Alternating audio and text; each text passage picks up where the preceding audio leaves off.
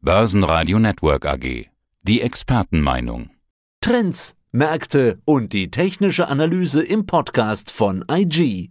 IG.com. Einen wunderschönen Tag. Mein Name ist Salah Boumidi, Head of Markets bei IG. Handelsstrategien, Trading-Ideen, Marktnachrichten, all das können Sie bei uns jeden Tag erwarten. Wir hatten ja kürzlich Ostern gefeiert und man sagt ja, an Ostern endet die Fastenzeit. Und ich habe mich so gewundert, boah, der DAX nimmt die 15.000 äh, quasi im Vorbeigehen. Jetzt ist ja bis Pfingsten kann man ja ordentlich reinhauen sozusagen. Was passiert dann an der Börse bis Pfingsten? Was denkst du? Ja, erstmal für mich so als saisonaler äh, Trader, technischer und saisonaler Trader, bis Pfingsten haben wir noch 50 Tage, nicht Handelstage, grundsätzlich 50 Tage nach Ostern ist dann auch Pfingsten. Du, du hattest es angesprochen, schon in der Osterwoche ging es ja richtig los und jetzt auch nach der Osterwoche. Das sind saisonale Aspekte, die ich auch historisch immer wieder beobachten konnte in den letzten 30 Jahren. Die Osterwoche ist per se eine bullische Woche, die Woche danach ebenfalls. Und jetzt kommt, wir sind im April. Der April ist der beste Monat saisonal gesehen, statistisch gesehen, wenn wir auf die historischen Daten zurückgreifen, im DAX, aber auch in den US-Märkten. Auf die Frage zurückzukommen, ja, was passiert bis Pfingsten? Einfach gesagt, der April ist ein starker Monat, das sehen wir. Da kann ich mir durchaus vorstellen, dass dieser Aufwärtstrend charttechnisch weiter fortgesetzt wird. Aber dieses Jahr ist Pfingsten am 23. 24. Mai. Da ist noch etwas hin und dann kommt auch schon der Monat Mai. Also Einfach gesagt, der April ist für mich relativ stark durchaus zu betrachten und dann könnten wir erste Gewinnmitnahmen sehen. Sell in May Go Away ist im DAX nicht so geläufig oder hat sich auch ein wenig verändert in den letzten Jahren, aber dennoch geht es in Richtung Sommer dann ein wenig in eine kleine Pause und das könnten wir durchaus auch nach diesen starken Gewinnzuwächsen jetzt im DAX mit dem Knacken der 15.000 Punkte Marke durchaus dann auch erwarten, dass hier ein wenig die Luft dann rausgeht. Sell in May and go away and don't come back before the ledger stay. Das, was wir jetzt sehen, ist das normales Business oder ist das ein bisschen mehr? Ist das schon Euphorie? Sehr gute Frage. Ich würde es einfach machen und sagen, es ist beides. Business must go on, auch in der Corona-Pandemie. Man muss weitermachen. Klar, für einige in der Realwirtschaft ist es nicht so einfach, denn die sind eingeschränkt in ihrem Business. Aber an der Börse geht es ganz Business as usual weiter. Nur, wir haben durchaus eine Euphorie an den Märkten. Natürlich. Wenn wir ganz klassische Sache immer, die ich immer wieder höre, die Märkte koppeln sich total von der Realwirtschaft ab. Ja, das haben sie auch vor der Corona-Pandemie gemacht. Aber wir sind momentan natürlich auch in einer euphorischen Lage. Man hat es satt, die Märkte wollen natürlich wieder Zukunftsprojektionen sehen. Diese werden vielleicht auch ein bisschen übertrieben momentan und das spitzt die Euphorie natürlich an. Klar, wir haben keine Alternative. Ne? Also an expansive Geldpolitik sorgt dafür, dass die Märkte mit weiterem billigen Geld aufgepumpt werden. Wir sehen, dass natürlich Zyklika jetzt gerade starten und die Aktien, die Sektoren, die liegen gelassen wurden nach dem Corona-Crash, auf die stützt man sich jetzt. Und das führt zwangsläufig auch zu einer Art Euphorie, weil wenn dann da die Kurse steigen und man merkt, hey, dieser Sektor, der scheint jetzt wohl aufzutauen, dann kann das durchaus auch noch weitere Nachfrage mit sich bringen. Deswegen sollte man vorsichtig sein. Man sagt es ja immer ganz klassisch, nicht auf Hochs kaufen, sondern auf neuen Tiefs warten. Also jetzt klar, nur auf eine Korrektur warten, da wäre ich vorsichtig. Aber man muss natürlich, wie ich es zum Beispiel mache, Chartanalyse, andere Indikatoren, die einem vertraut sind, hierfür nutzen. Vielleicht, um dieses Thema Korrektur nochmal ganz kurz anzusprechen, eine saisonale Beobachtung, die ich seit 1950 in den US-Märkten beispielsweise Weise gemacht habe, ist eine Art Warnsignal. Down Friday, Down Monday bedeutet, wenn der Freitag negativ schließt und der darauffolgende Montag negativ schließt, kann es durchaus dazu kommen, dass wir eine Korrektur in den nächsten Tagen, Wochen sehen. Corona-Crash genauso passiert. Wir haben noch ein neues Hoch erreicht vor der Corona-Krise Ende Februar und dann kam der negative Freitag auf und der folgende Montag war auch negativ. Es ging dann weiter Richtung Süden. Also für diejenigen, die sagen, es muss jetzt hier irgendwann mal scheppern, wir sind weit von der Realität entfernt und das kann nicht so weitergehen, dem gebe ich gerne dieses Warnsignal mit einmal abends, montags immer noch mal schauen, wie war der Freitag, wie war der Montag, haben wir vielleicht neue Hochs erreicht. Wenn das dann zutrifft, wäre ich vorsichtig und dann würde ich vielleicht dieses Warnsignal auch ernster nehmen, um sagen, hey, könnte jetzt eine erste Korrektur kommen, vielleicht, wie du es schon erwähnt hattest, um Pfingsten herum. Ich hatte eigentlich eher so auf äh, das Thema Himmelfahrt dann abgezielt, ob es dann noch weiter nach oben geht mit dem DAX. Aber mal Butter bei die Fische, was sagen denn deine Charts? Wo kann denn der DAX hinlaufen, bevor es vielleicht einen Down Friday und einen folgenden Down Monday gibt? Ja, sehr interessant. Ich habe da auch mit anderen Kollegen, Analysten darüber gesprochen. Ich bin da wirklich zuversichtlich, dass wir die 15.500 durchaus hier noch erreichen können. Der Aufwärtstrend ist durchaus intakt.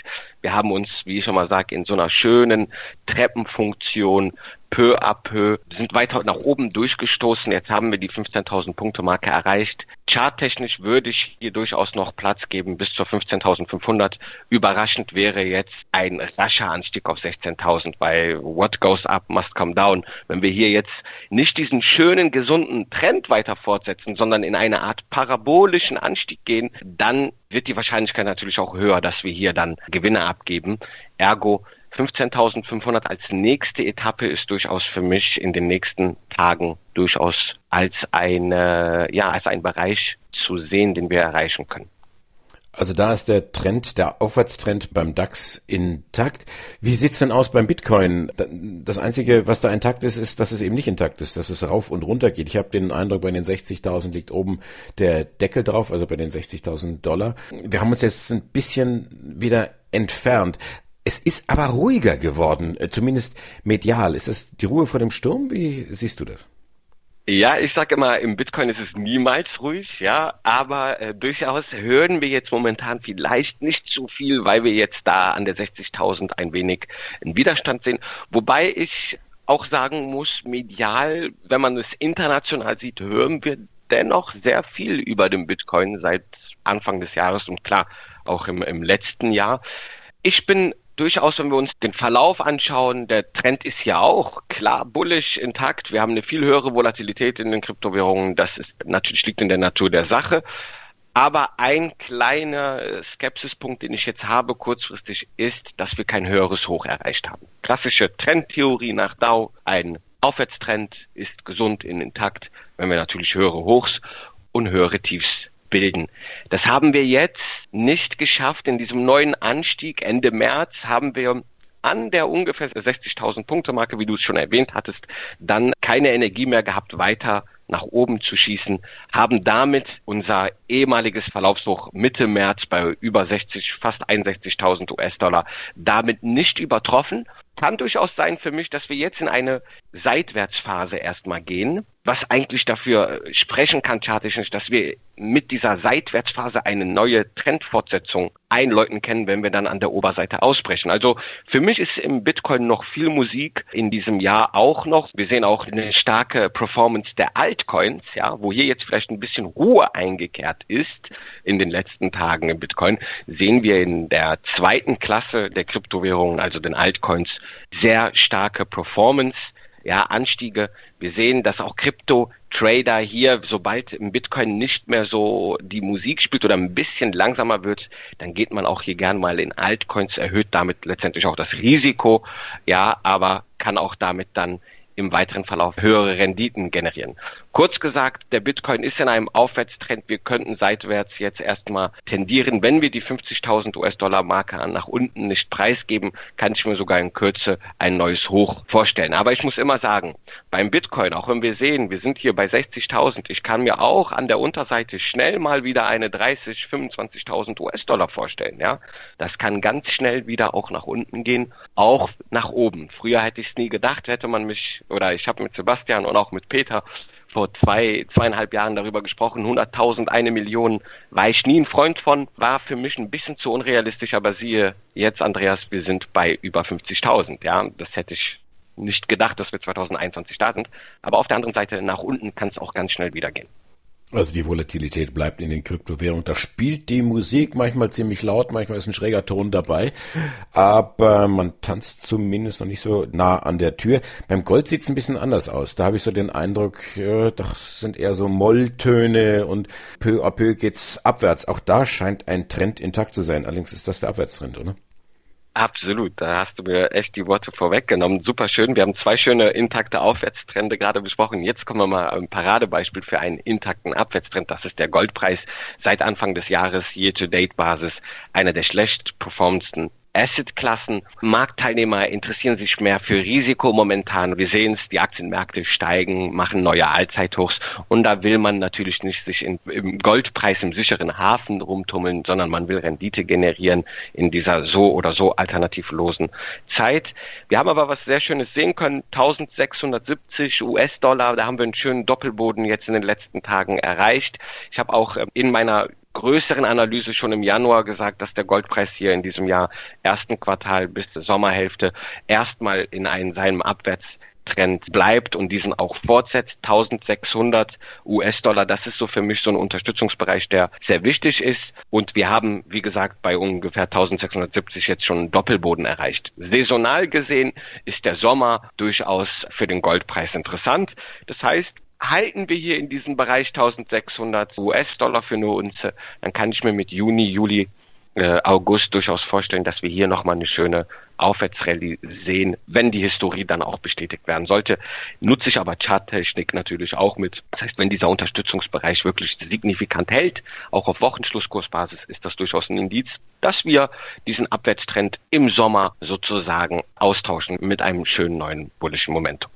Joe Biden, der neue US-Präsident, der gibt ja Gas beim Thema Impfen, dass es nur so kracht und er scheint nicht nur der Impfpräsident werden zu wollen, sondern auch, ich will mal sagen, ein grüner Präsident. Man hört da, ja, das könnte Impulse geben für die regenerativen Energien. Gibt das wirklich Impulse oder ist da nur viel Wind dabei? Wir haben erste Impulse sehen können bestimmte ETFs, bestimmte Energie-Einzelwerte, aber auch Sektoren haben hier durchaus erstmal in diesem ersten Quartal 2021 durchaus positive Impulse mitnehmen können. Für mich ist da aber noch viel heiße Luft, würde ich sagen, in diesem Thema. Es ist noch nichts konkretisiert in dem Sinne geworden und regenerative Energien haben jetzt auch nicht nur in den USA jetzt einen hohen Stellenwert bekommen. Das ist grundsätzlich auch eine internationale Sache. Ich kann mir langfristig nichtsdestotrotz auch in der, oder eigentlich auch mittelfristig jetzt vorstellen, dass das hier angegangen wird. Es sind neue Wachstumsmöglichkeiten auch für die Märkte. Das hängt jetzt natürlich von Joe Biden und von der US-Regierung ab, wie man sich da positioniert wie viel Engagement man in diesen Bereich jetzt setzen will. Schauen wir auf die Chinesen, die da schon durchaus einen Schritt weiter sind. Da ist auch Aufholpotenzial drin. Und ich kann mir durchaus vorstellen, dass wir hier im nicht jetzt per se zu euphorisch sein sollten. Da sind noch viele Möglichkeiten, da muss viel Research auch betrieben werden, welche Sektoren man da auswählt. Ich würde mich da noch gedeckt halten und erstmal diesen Bereich weiter analysieren und schauen, wie die Regierung, die US-Regierung jetzt auch weiter voranprescht. Im DAX sind 15.500 Punkte durchaus und zeitnah drin, passt mir aber auf auf den Down Friday und den Down Monday. Dann müsste man sich ein bisschen wärmer anziehen. Das sagt äh, Salah Boumidi von IG Europe. Dankeschön fürs Interview. Ich habe zu danken. Vielen Dank, Andreas. Soweit der Podcast von IG. Analysen, die Märkte, Charts und Webinare unter IG.com. Börsenradio Network AG. Das Börsenradio für Broker.